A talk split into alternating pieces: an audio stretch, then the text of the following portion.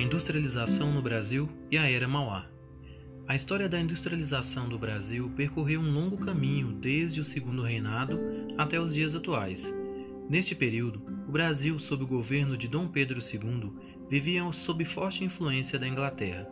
É importante lembrar que desde a chegada da família real no Brasil em 1808, os ingleses tiveram um papel de proeminência na corte.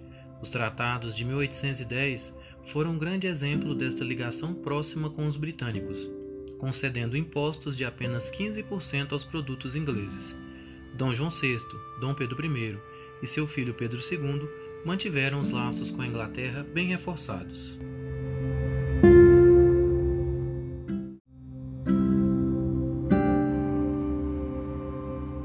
Entretanto, é fundamental entender que o Brasil já possuía uma elite industrial incipiente.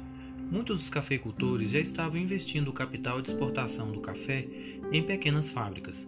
Trabalhadores estrangeiros já conviviam com os escravos nas ruas.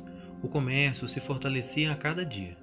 Porém, as dificuldades eram enormes para manter tais negócios, devido à forte concorrência dos produtos ingleses.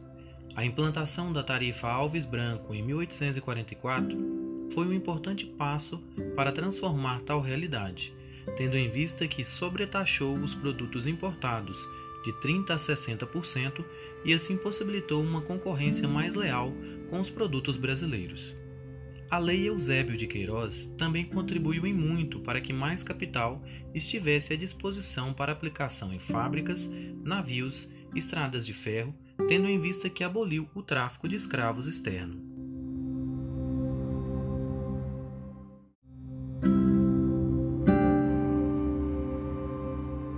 Infelizmente, a maioria dos membros da elite não estava interessada em industrializar o país, mas manter seus negócios de exportação de café produzido em grandes latifúndios com o trabalho de numerosos escravos. As famílias desses poderosos fazendeiros mantinham tais práticas há séculos e parecia que o Brasil não conheceria um exemplo maior de empreendedorismo capitalista.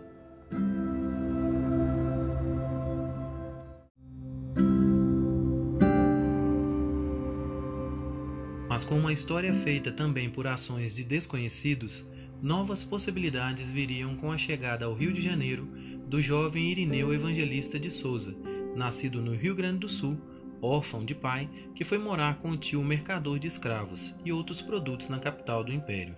Irineu era um jovem diferente dos demais, conviveu com a escravidão e todo o seu horror, e logo se opôs a ela. Dizia que nunca teria um escravo, logo buscava contratar quem podia, quando suas fábricas se tornaram conhecidas. Mas a vida não foi fácil para o homem que passava os dias atrás de um balcão ou cobrando os credores de seu patrão e as noites lendo os seus autores favoritos, os liberais Adam Smith e David Ricardo. Logo, ele ganhou as graças de um empresário inglês chamado Carruthers, que, percebendo seu empenho, o incumbiu de cuidar de seus negócios.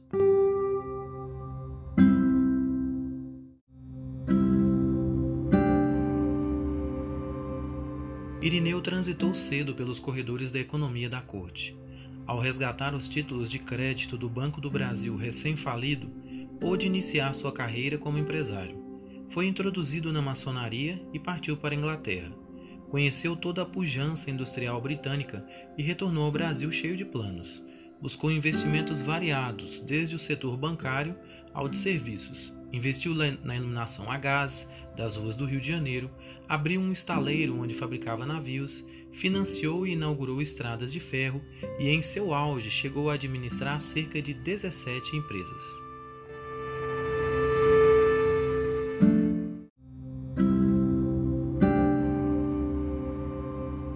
Mesmo sendo tão próspero nos negócios, não conseguiu atrair mais investidores brasileiros para sua esfera de influência na verdade, sofria por sua visão liberal numa sociedade em que a elite queria um Estado fisiologista à sua disposição. Seus envolvimentos políticos, a defesa do abolicionismo e desentendimentos diversos com membros da corte gerou muito descontentamento. Muita gente torcia por seu fracasso. Em 1860, a tarifa Alves Branco foi substituída pela Silva Ferraz, que baixou os percentuais de importação inundando novamente o mercado com produtos britânicos. Desta vez, o próprio governo acabava enfraquecendo os negócios de Irineu. Paralelamente a isso, as empresas de Mauá foram alvo de sabotagens e incêndios criminosos que nunca foram solucionados. O resultado foi um só: o visionário empresário que possuía companhias de gás, bondes, ferrovias, empresas de importação e exportação, seguros e até telégrafos sucumbiu. Suas empresas faliram e foram compradas por negociantes ingleses.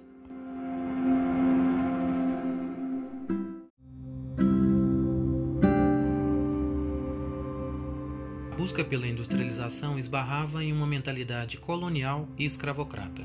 O desenvolvimento do Brasil apenas começaria plenamente com o fim da escravidão em 1888 e a implantação da República no ano seguinte. Outro surto industrial ocorreria apenas nos anos 20.